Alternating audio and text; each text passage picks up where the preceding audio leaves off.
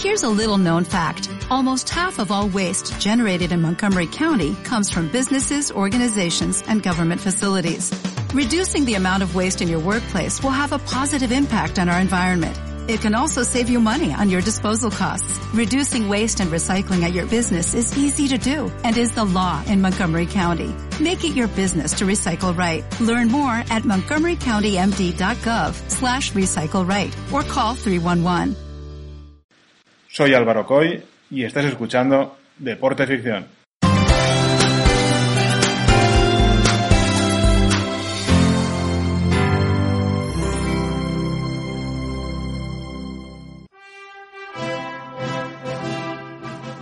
Año 2006.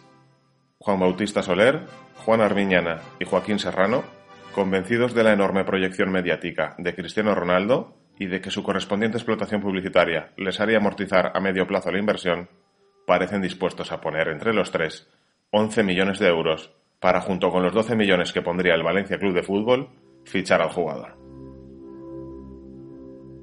8 de los 11 millones para pagar los 20 que pide el Manchester United los otros tres para costear el salario anual del jugador, que superaría los 1,8 que tiene el club como tope salarial. No era una idea nueva. El Valencia ya había tanteado la posibilidad de que Toyota pagara el global de la operación a cambio de que Cristiano se convirtiera en la imagen de la firma japonesa en España. ¿Cómo hubiera cambiado la historia de haberse efectuado este fichaje en 2006? El portugués que ya en 2003 había pactado un precontrato con Javier Subirats para la candidatura Cori Forza, con la que Paco Roch se presentaba a la presidencia valencianista, hubiese aterrizado en España con 21 años. Hubiera jugado bajo las órdenes de Quique Sánchez Flores junto a Vicente en la banda contraria y a David Silva, cuando el Luso todavía se movía más por los extremos que por el centro del área rival. En aquel momento Cristiano vivió un polémico episodio con Wayne Rooney, compañero suyo en Manchester, el traspaso al club Che se contemplaba también como solución, pues los hinchas ingleses le habían declarado su odio tras un Inglaterra-Portugal en el Mundial de Alemania, tras pedir la expulsión de su compañero de equipo y provocarlo hasta la expulsión. Alex Ferguson apaciguó la situación, pero con su marcha el fuego no se hubiera extinguido, sino avivado. ¿Cómo hubieran sido sus visitas posteriores a Inglaterra?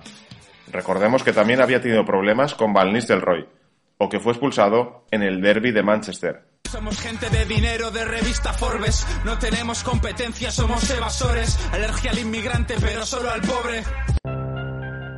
Si Cristiano no hubiera fichado por el Real Madrid, Bankia, entonces Caja Madrid, no le habría dado el crédito que necesitaba para abordar la operación. Entonces, ¿qué hubiera hecho Bankia en 2011 cuando para poder obtener financiación le ofreció al Banco Central Europeo la deuda del Madrid a cambio de liquidez?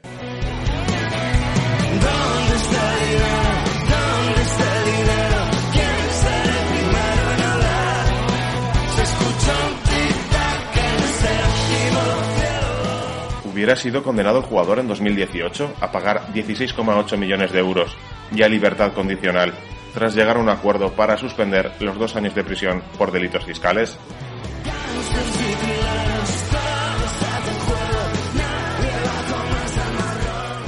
¿Tendría la gran cantidad de premios que ha obtenido a lo largo de su carrera? ¿Cómo hubiera cambiado su trayectoria el hecho de no ser el fichaje más caro de la historia en su momento? ¿A por quién hubiera ido el Madrid en su lugar? ¿A quién hubiera presentado Di Stéfano?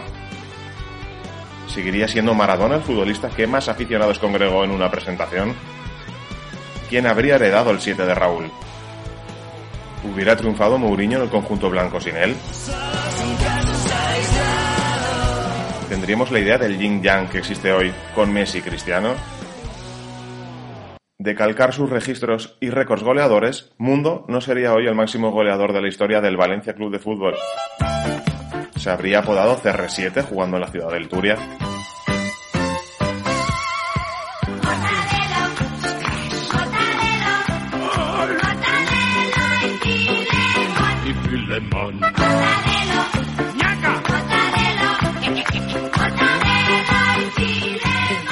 La ciudad y el club, eso sí, seguramente se hubieran ahorrado el episodio propio de Mortadelo y Filemón, Juan Soler no hubiera pasado la historia como uno de los peores presidentes de la historia del conjunto blanquinegro y no habría sido condenado a dos años de cárcel por planear el secuestro de Vicente Soriano y por el robo en su casa.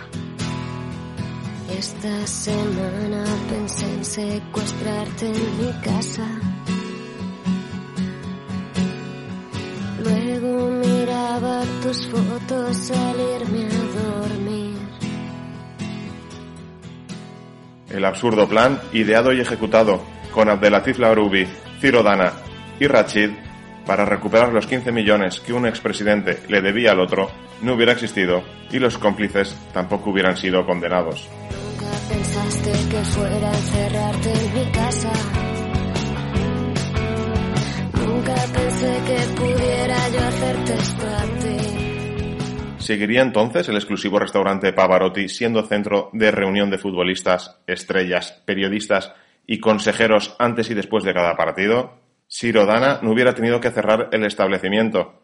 Amigo de John Cárez, Salva Ballesta o Claudio Ranieri, el napolitano acudía a algunas radios locales a comentar partidos y podría seguir haciéndolo. No se hubiera reciclado en el mercado de Colón con la coctelería Siro Ansiriaco, ni la noche le hubiera confundido hasta intermediar en el infame y absurdo intento de secuestro.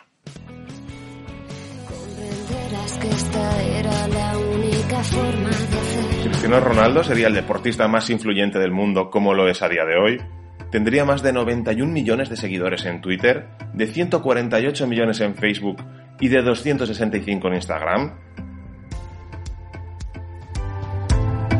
¿Sería él mismo una marca generando casi mil millones de interacciones al año con unas 500 publicaciones anuales? ¿Hubiera firmado el contrato con Nike en 2016 por un billón de euros? ¿Habría llegado a ser su nombre la palabra más escrita y buscada, superando a Facebook y Google? Volvamos a 2016. ¿Portugal sería la ganadora de la Eurocopa de ese año en Francia? Recordemos que empataron a uno contra Islandia y pasaron de ronda de milagro como terceros. Fue el año que conoció a Georgina Rodríguez, comprando en una exclusiva tienda de Madrid donde ella trabajaba. Si no se hubieran cruzado, no hubiera nacido su única hija deseada sin ser fruto de la gestación subrogada.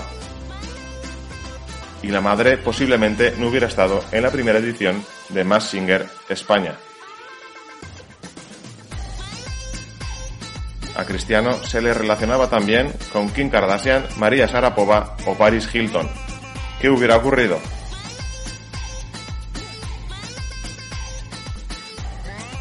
Durante ese intenso 2016 sonó la idea de que el jugador fuera a los Juegos Olímpicos de Río, como uno de los tres mayores de 23 años permitidos.